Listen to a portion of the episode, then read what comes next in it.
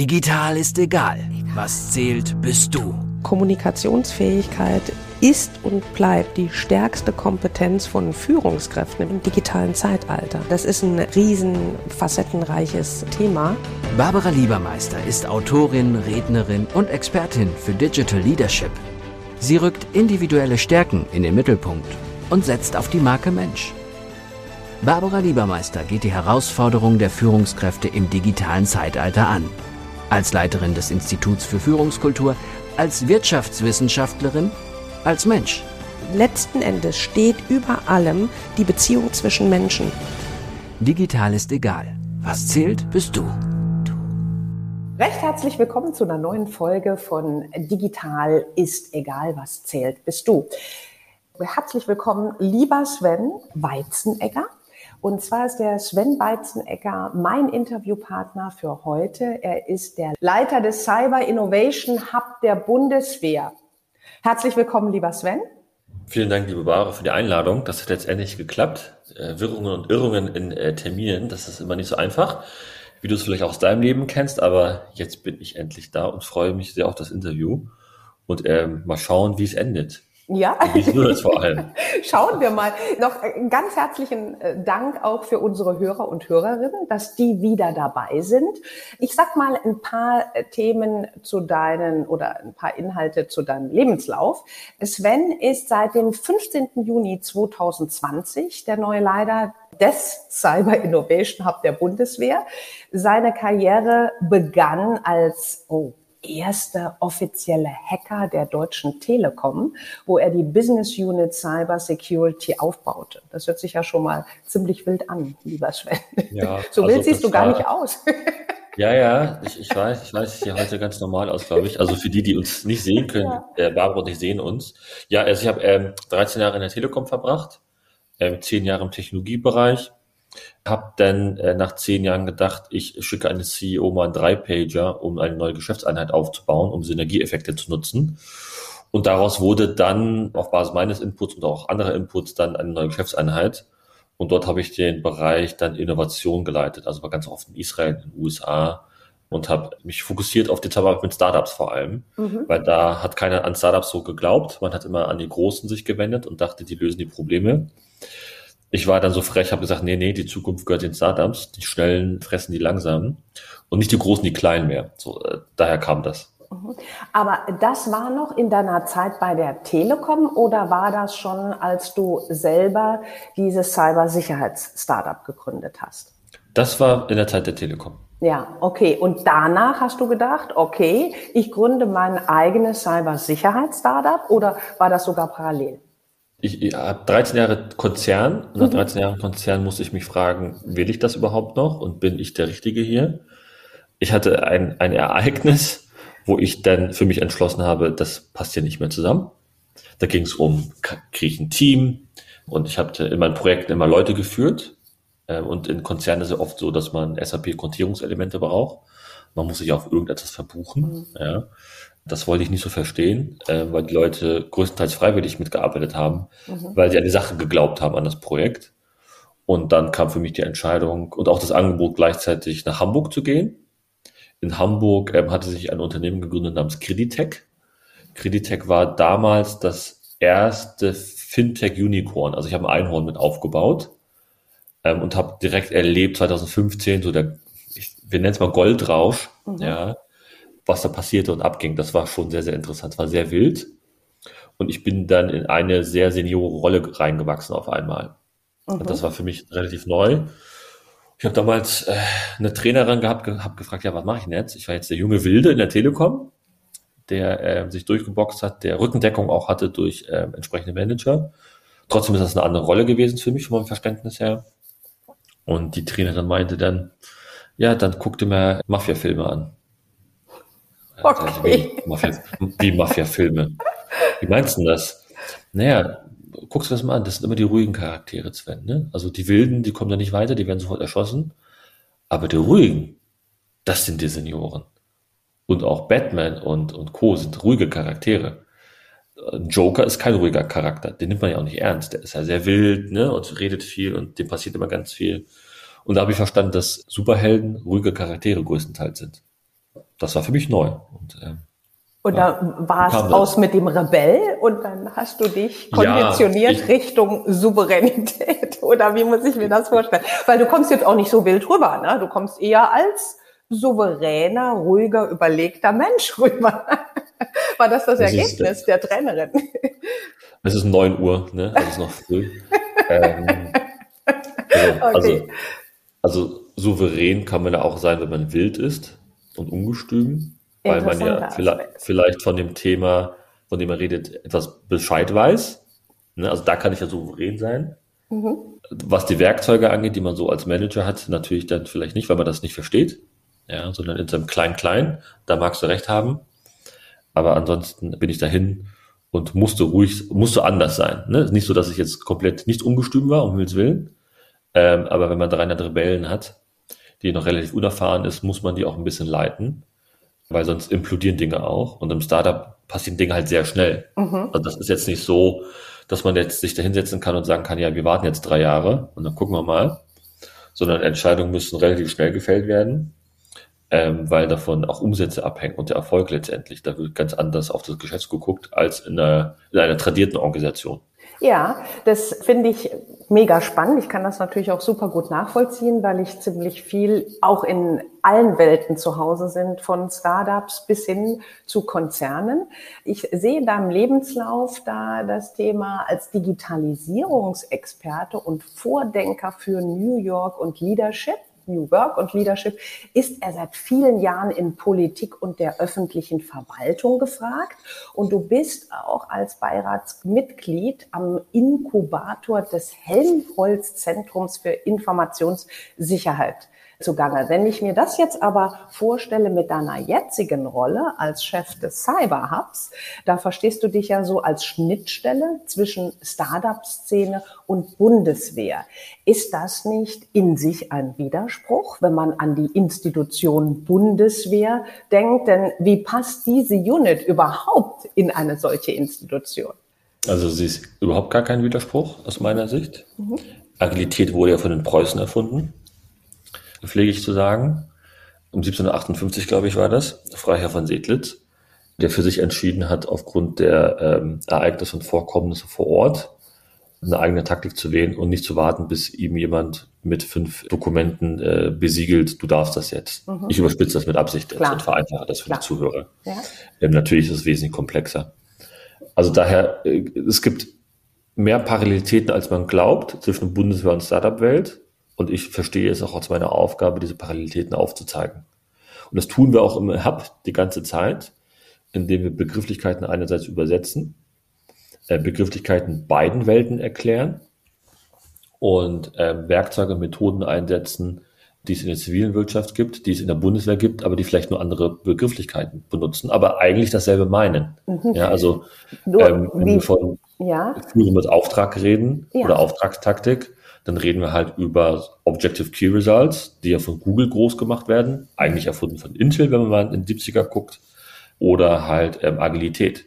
Und wenn man einem Bundeswehrsoldaten sagt, übernimm einen Hügel oder ein Haus in einem Gebiet, dann setzt man linke und rechte Leitplanken und innerhalb dieser Leitplanken kann der Soldat oder die Soldatin frei agieren. Also das ist ja eine Form von Agilität. Klar. Im Kontrast dazu die, die Befehlstaktik, wo ich dem Soldaten jeden Schritt erkläre, die er machen darf, und auch mal rückfragen muss, darf ich jetzt etwas anderes machen, weil ich eine andere Gegebenheit vorfinde.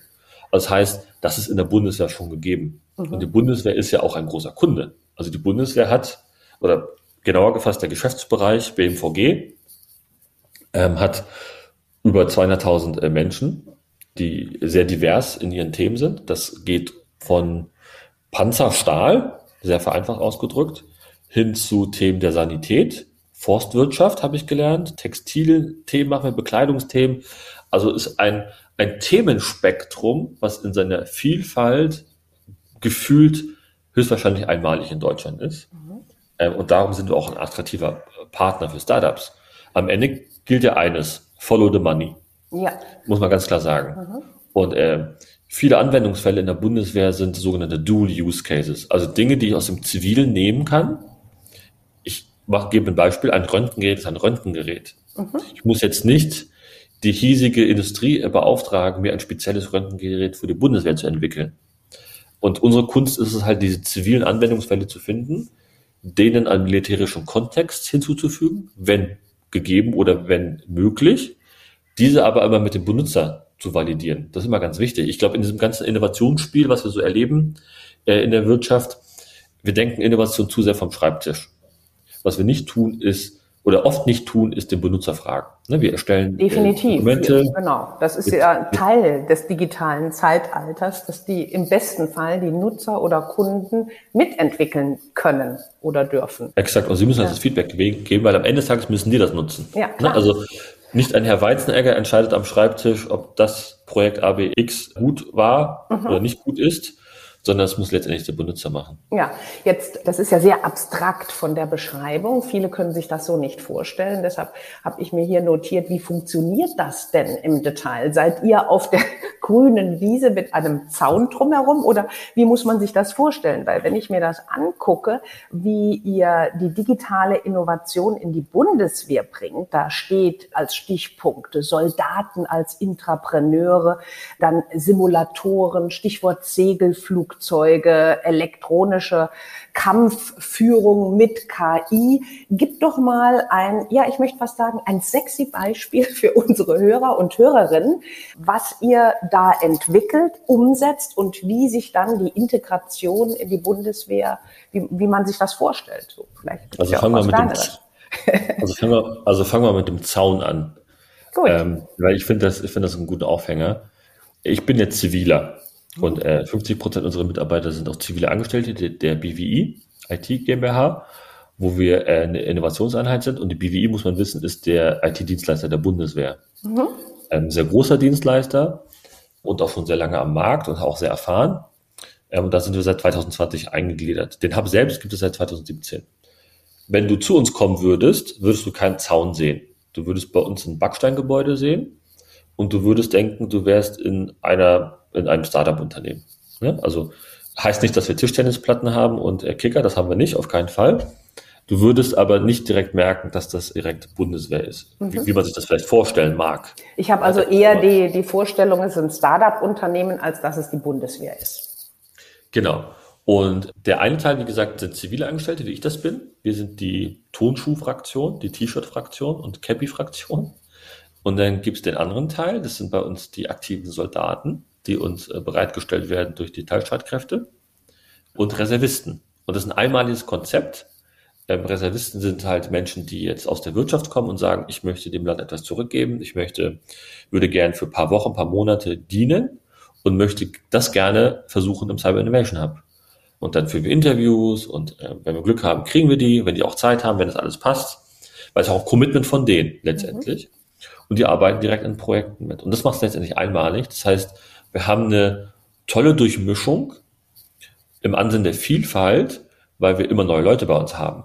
Ne? Also mein Personalkorsett wandelt sich ständig und ändert sich ständig. Ne? Also ich kann nicht sagen, in drei Monaten, ähm, ich habe die von, von drei Monaten da, davor bei mir nur noch, sondern da können zwei, drei andere, vier, fünf andere Menschen sitzen. Okay, wie viele Leute führst du? Also hast du in deiner Einheit da im Cyber? In meiner Einheit sind, sind es knapp äh, über 40 aktuell. Ah, okay. Ich glaube, ich glaub, es müssen sogar jetzt 50 sein. Also ein paar Scrum-Teams. ja, ja. Wo, ja. Wobei ich, äh, wobei ich jedem Team selbst überlasse, wie es äh, das macht. Mhm. Ne? Ähm, es gibt ein paar Teams, die machen Scrum. Wichtig ist bei mir als Leitsatz, auf der Leitungsebene ist OKR gesetzt. Wie die Teams sich selbst organisieren, überlasse ich ihnen komplett. Da will ich mich auch gar nicht einmischen. Das machen die schon dann darf ich ja sagen, dass du schon komplett mit einer hohen Kontrollverlustfähigkeit als Leadership-Ansatz arbeitest. Das, was im Namen der digitalen Agenda ja angesagt ist. Ja. Kontrollverlust weiß ich nicht. Ich glaube, es ist ein Vertrauensvorschuss. Oh, also, schön. Also, ja, ist, ist das ähm, sozusagen also, das, was erforderlich ist. Aber wir sprechen vom Institut häufig davon, wenn wir die Führungskräfte äh, ja sensibilisieren wollen, wie hoch mhm. ist deine Kontrollverlustfähigkeit? Weil, wie du schon sagst, gerade diese Homeoffice-Geschichte und dieses seit letztem Jahr, was bedingt durch die Corona-Geschichte zum Tragen gekommen ist von heute auf morgen, hatte viele vor enorme Herausforderungen gestellt, die halt nicht mit dem Startup-Gedanken führen. Und deshalb sage ich, und das hast du hervorragend formuliert, äh, Vertrauensvorschuss. Sehr schön. Ja, Ja. Also auch einer unserer Werte im Hub, Vertrauen. Ein Mitarbeiter, der zu uns kommt, der muss sich kein Vertrauen verdienen, den hat er. Mhm. Wieso hat er den? Weil wir viele Interviews mit ihm gemacht haben. Also es gibt ja einen Grund, wieso jemand im Hub ist. Ne? Jetzt von dem zu erwarten, du musst jetzt erstmal drei Monate äh, in meine in mein Portemonnaie einzahlen, sozusagen, in das Vertrauensportemonnaie. Und das kenne ich auch aus, aus der Konzernwelt noch, ne? Du musst erstmal mein Vertrauen gewinnen. Wo ich mir sage, äh, sorry, wir leben in 2021, die Person kann auch woanders hingehen. Als Führungskraft zu kommen, zu sagen, du musst erstmal Vertrauen verdienen. Nee, andersrum vielleicht. Ich Mitarbeiter kenne dich gar nicht. Wie soll ich dir vertrauen? Ja, ne? toll. Und, äh, ja. und das ist ja auch, auch eine Form von neue, vom neuen Leadership. Mhm. Leute zu respektieren, die auch Ahnung haben von dem, was sie reden. Das ist also, ein toller Digital Hack. Dein Digital Hack. Kontrollverlustfähigkeit kann man auch als Vertrauensvorschuss bezeichnen. Und das ist ein Kernelement der neuen Führung im digitalen Zeitalter. Danke und so habe ich auch Führung kenn und so habe ich Führung auch kennengelernt. Ne? Mhm. Also ich kenne ich kenn alte Führung, zwar aus, aus, der, aus der alten Zeit, mhm. aber ich habe mich dem nie geöffnet und auch nie verstanden, wenn alte weiße Männer äh, sich nicht eingestehen können, dass ein Projekt gegen die Wand läuft. Ja. Also so etwas gibt es im Hub nicht. Wenn etwas in die falsche Richtung wird, dann wird es korrigiert.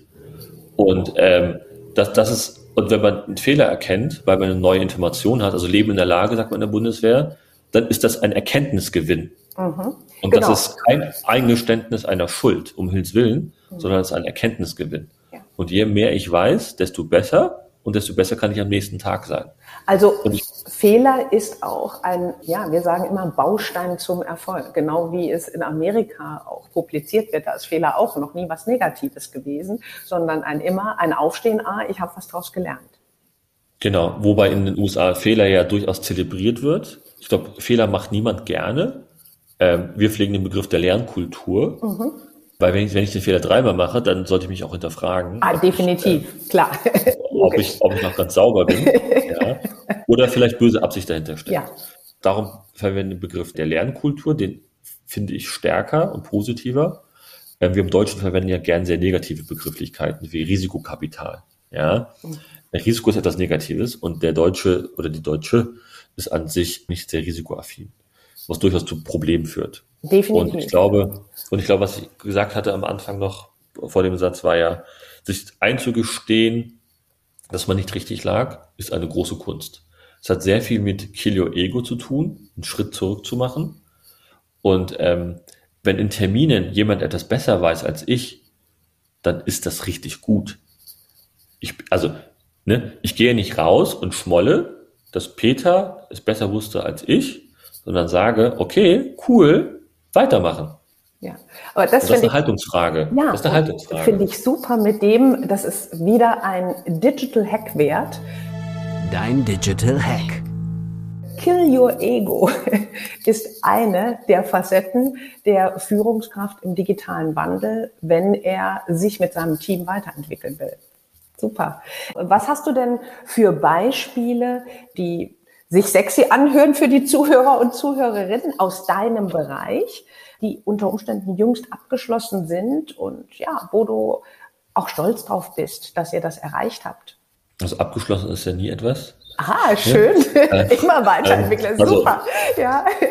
Also Software ist ja nie fertig, ne, wenn man das mhm. mal so betrachtet. Aber ich weiß, was du meinst mit abgeschlossen, ne, als, als, als formaler Schritt. Ja.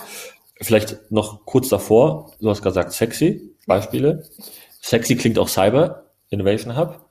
Wir machen aber gefühlt 99 Prozent kein Cyber Security, sondern wir beschäftigen uns mit der kompletten Bandbreite an digitalen Themen, die die Streitkräfte daran hindern, besser zu werden, anders zu werden. Mhm. Ähm, das ist unser Fokus. Das können einerseits technologische Themen sein, wie KI-Themen, wobei wir immer vom Problem herkommen und uns die Problemfälle der, der Truppe angucken, die an uns herangetragen werden und dann äh, Hypothesen erstellen, diese validieren, äh, das Problem verstehen wollen, also wirklich das Problem verliebt sein, habe ich versucht sehr zu prägen und präge ich immer noch sehr, äh, bevor wir mit Lösungen kommen.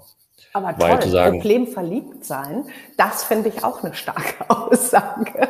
Sehr lösungsorientiert und sehr positiv verpackt. Was war denn deine jüngste Romanze sozusagen?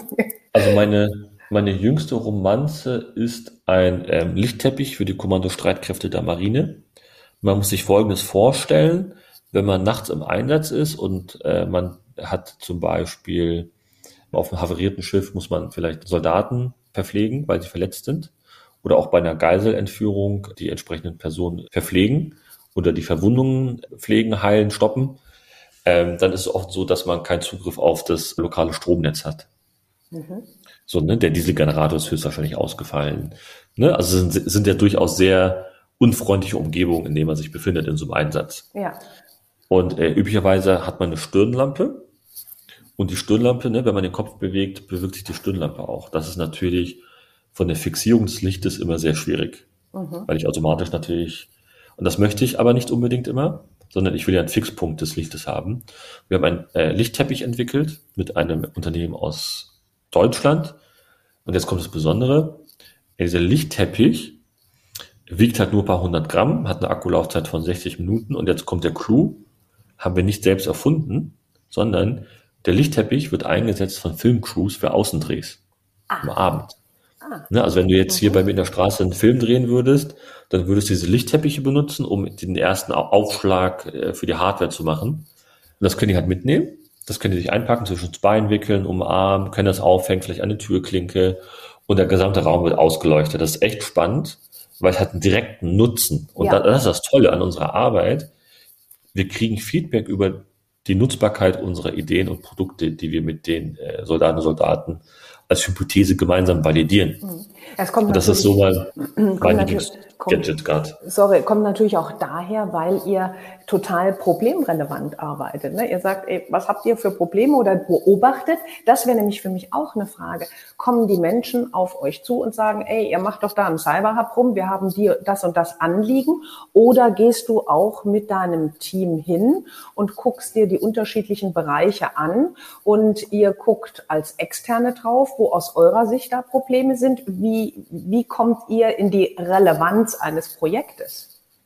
Also da gibt es zwei Antworten. 90 Prozent der Themen werden an uns herangetragen und dort muss man nochmal differenzieren. Es gibt durchaus die Möglichkeit, dass man uns anmailt. Cold Call würde man vielleicht sagen oder Cold E-Mail mhm. in der, in der CRM-Sprache, wo jemand Problem schildert. Und das Problem muss man natürlich irgendwie auch strukturieren, wenn man ganz ehrlich ist. Ne? Also, ne, dann gehen wir dahin und versuchen das in so ein in so ein Modell zu packen, in so ein Canvas-Modell, mhm. weil wir einerseits natürlich schnell erfassen wollen, was ist das Problem? Gibt es überhaupt einen Nutzer? Ist das ein Problem, was die gesamte Bundeswehr hat oder nur ein gesamter oder ein kleiner Teilbereich? Die andere Möglichkeit ist natürlich auch aktiv in Verbände zu gehen. Ähm, ich habe den schönen Vorteil, da wir als Teil der Truppe wahrgenommen werden und wir auch äh, Teile der Truppe bei uns haben, kann ich in die Verbände gehen. Mhm. Das heißt, wir machen so äh, Werkstattbesuche, Wettbewerbe machen wir zum Beispiel, indem wir aktiv nach äh, Problemfällen suchen und die dann auch eingereicht werden. Und die dann auch versuchen zu verstehen, zu validieren, ist das wirklich ein Problem? Und oft wird man natürlich überhäuft von äh, Problemstellungen. Das ist aber okay und total richtig und auch gut, dass die Menschen halt offen sind. Ähm, und von denen suchen wir uns dann X aus, äh, wo wir sagen, okay, das macht durchaus Sinn, aber trotzdem verstehen, verstehen, verstehen, verstehen. Wieso, weshalb, warum. Das die ganze Zeit hinterfragen, bis man verstanden hat, was das wahre Problem ist. Denn manchmal stellt sich heraus, der, der die Idee hatte, ist nicht der Nutzer. Und der Nutzer sagt, das Problem habe ich gar nicht. Ich habe ein eigentlich ganz anderes Problem. Mhm. Das spart Steuergeld auch am Ende des Tages, muss man ganz klar sagen. Ja. Ne? Ja. Weil, weil ich nicht zentral plane und glaube, das ist es, sondern ich wirklich an den Benutzer rangehe, an den Nutzer, der vielleicht auch die App nutzen sollte, die dort vorgeschlagen wurde, und der sagt, nee, ich brauche Bleistifte. Kann, kann sein, ne? Dann, dann ist das auch eine Problemlösung, um jetzt Willen. Ne? Wenn es das Problem, wenn es das Problem löst, super. Aber also, muss es nicht. Das ist ja dann bei euch nicht anders als in der Wirtschaft, was ich erlebe in anderen Institutionen, Unternehmen, ob groß, ob klein. Kommunikation, Kommunikation, Kommunikation und Zuhören. Ja, was ist genau. überhaupt der, also zwei Dinge, die mich auch noch interessieren. Wie bist du überhaupt äh, zu dieser Institution gekommen? Hat da plötzlich jemand angerufen, hat gesagt, ey, so und so, wir haben, wir sind auf dich aufmerksam geworden und wir brauchen dich. Das wäre die eine Frage. Und die andere Frage, wie hast du das geschafft? Das hast du eben so toll formuliert. Wir werden als Teammitglied wahrgenommen. Das stelle ich mir auch eine Herausforderung vor bei einer tradierten Institution wie der Bundeswehr und wo ihr ja nach anderen möchte mal sagen, Regeln arbeitet oder in anderer Formatierung, um mal so ausgedrückt. Zur ersten Frage ganz klassisch über den Headhunter. Ah, ähm, okay. ich, ich kannte den Cyber Invasion Hub aber schon. Mhm. Und ich wusste damals schon, ja, eigentlich kann ich das ja auch. so, ähm, und, und, dann, und dann kam die Anfrage und dann war für mich relativ klar, dass ich das machen will, weil äh, es gibt, gab zu der Zeit definitiv keinen spannenderen Job in Deutschland, würde ich behaupten, äh, weil es halt so vielfältig ist und weil es so eine große Herausforderung auch ist. Und zur zweiten Frage, da ging es, glaube ich, um die Wahrnehmung in der Truppe, wenn ich mich nicht irre. Mhm, genau, wie, wie du ähm, das geschafft hast, als Teammitglied ja. mit deiner Einheit äh, wahrgenommen zu werden. Also mit einem großen Stück Demut einerseits und Respekt und Zuhören.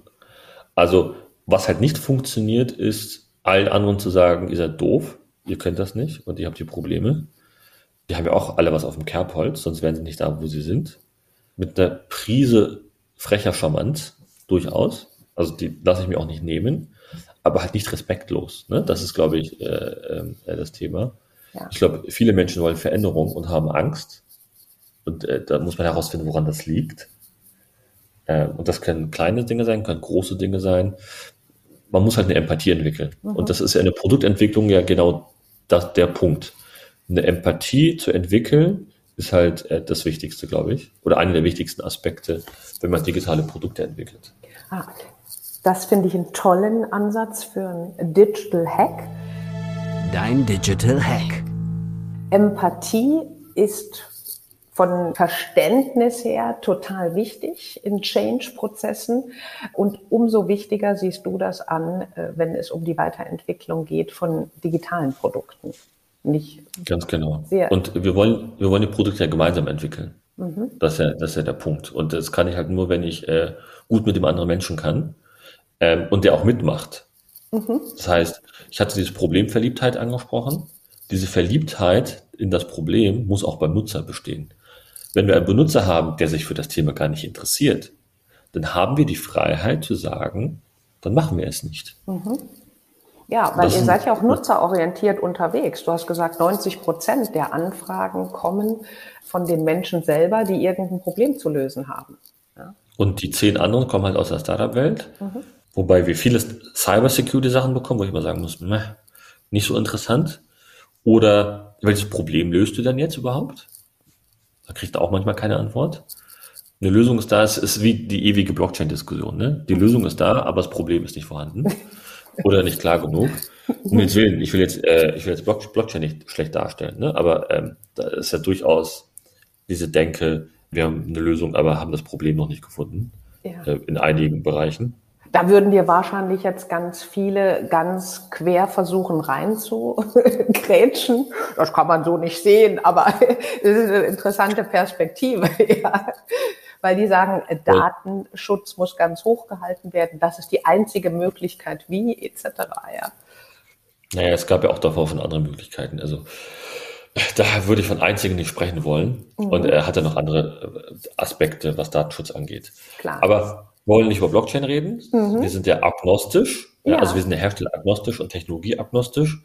Problem verstehen, Problem verlieben, Hypothesen aufstellen, Hypothesen validieren, quantifizieren und qualifizieren. Das sind so die, so die Schlagworte, äh, ja. äh, die, die, man äh, verstehen muss, die man anwenden muss, was auch andere auch schon tun. Also es ist am Ende auch kein Hexenwerk. Mhm. Wir haben nur eine ganz andere Zielgruppe, die natürlich kritischer ist.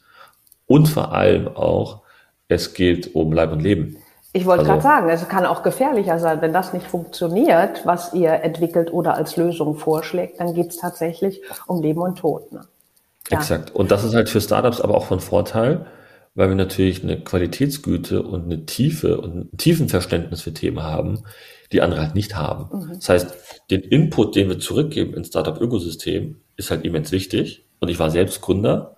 Vor allem am Anfang ist es wichtig, dass man friendly Customer hat, gute Kunden hat, die einem auch wertvolles Feedback geben. Weil dann nur dann kann ich mein Produkt auch besser machen, für andere Kunden gegebenenfalls. Definitiv. Sven, wie, was sucht ihr denn für Menschen für eure Unit? Wenn du jetzt Leute neu einstellst, was müssen die mitbringen? die müssen sich mit unseren Werten vereinbaren lassen können. Also sie müssen eine Passion haben.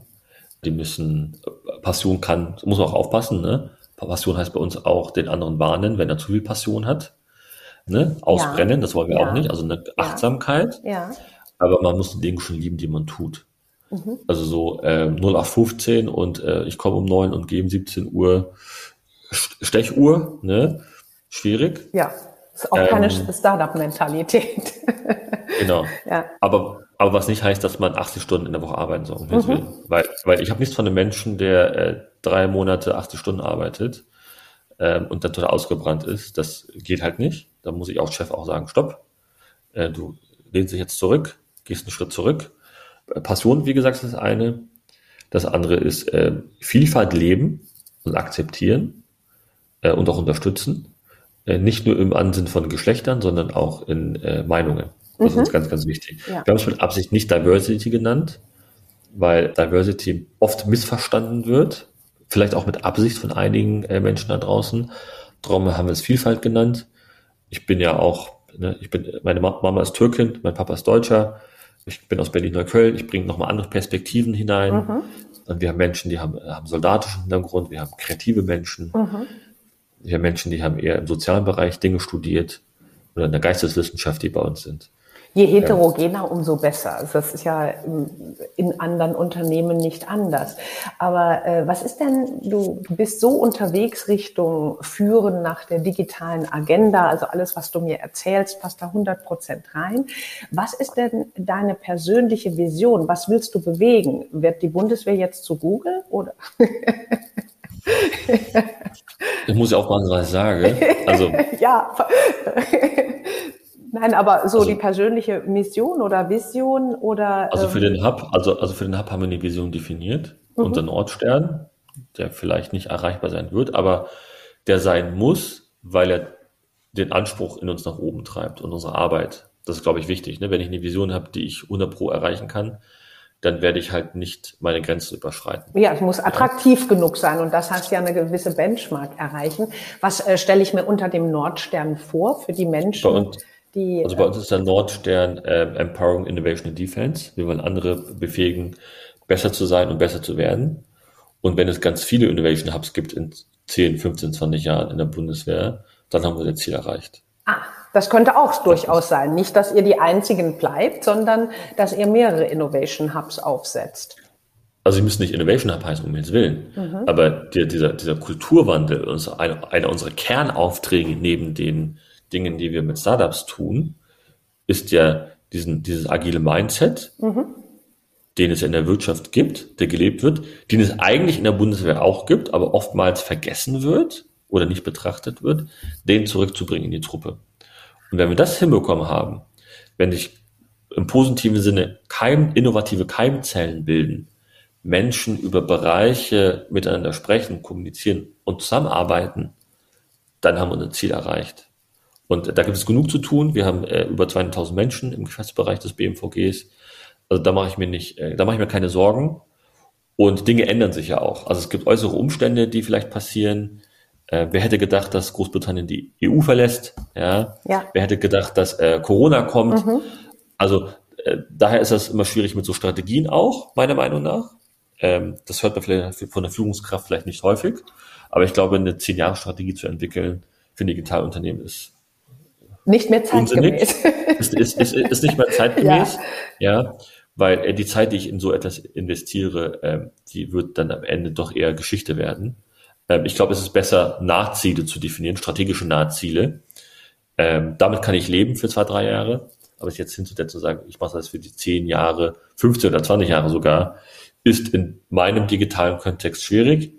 Ich kann das verstehen in anderen Kontexten, dass man das machen muss, wie in der Politik vielleicht auch.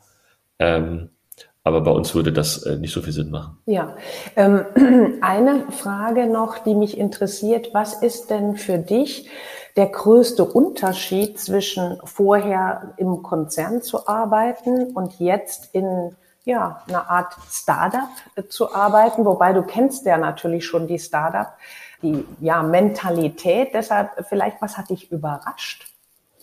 Äh, mit was du nicht gerechnet hast, weil du schon Startup-Mentalität kanntest und bist jetzt in dieser Institution und in dieser Formatierung oder in dem Setting gelandet?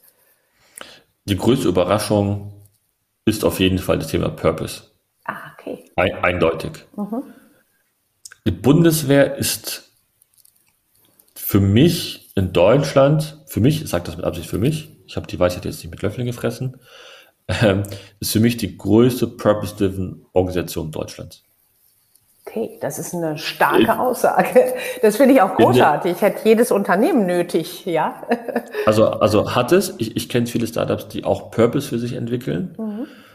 Wobei man ganz ehrlich sagen muss, manchmal, also wenn ich jetzt, äh, weiß ich nicht, Werbung auf Handys ausstreue, was ist denn mein Purpose? Also ein Purpose ist ja, ich stehe morgens auf und wenn mich jemand fragt, wieso mache ich das, dann ist die Antwort, wird von einem Offizier, von einem General sein, ich möchte etwas zurückgeben. Ah, schön. Und das ist für mich, und das ist für mich, ist war einer der schönsten Sätze, die ich je gehört habe. Ich war auch dabei, es war wichtig, dass ich es auch sehe. Ne? Ich meine, sprechen kann man viel, aber wenn nochmal ähm, Gesicht und Haptik und Mimik mit hineinspielt, dann ist noch was anderes. Ja, viele möchten einfach was zurückgeben und das, und das ist deren Purpose.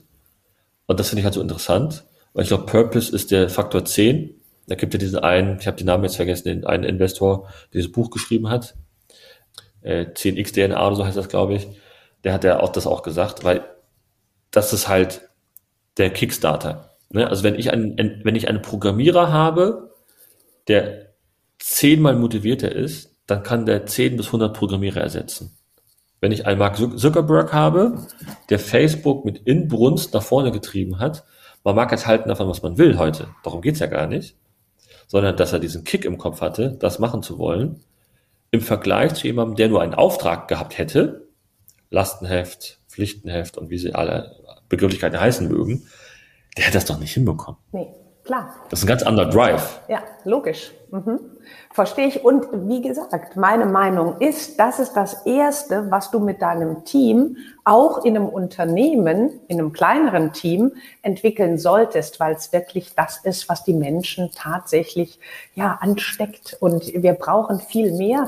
Deshalb ja auch mein Buch Die Führungskraft als Influencer Menschen, die inspirieren, die in anderen ja Talente freisetzen. Und das kriegst du erst hin, wenn die Menschen 100 Prozent dafür brennen und überzeugt sind. Ja, ganz herzlichen Dank. Das war ein ganz toller Schlusssatz von dir gewesen. Lieber Sven, danke, dass du Zeit hast ähm, in deinem Terminkalender. Wir hatten ja mehrere Anläufe. Das hat sich voll und ganz, finde ich, für unsere Hörerinnen und Hörer rentiert.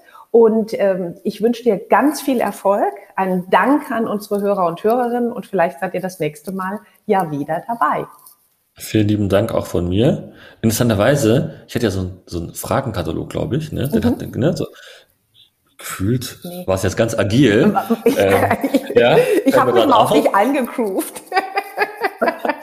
sorry, sorry, dass ich das äh, Gespräch entführt habe, aber ich hoffe, es war spannend. Ja, klar. Und, ähm, vielleicht noch ein Call to Action. Ja, bitte. Ähm, wenn, ich, wenn, ich, darf. Sehr gerne. Also wenn, also wenn jemand Reservistin ist oder Reservist, kann sich gerne an uns wenden. Auf unserer Webseite sind die Kontaktdaten.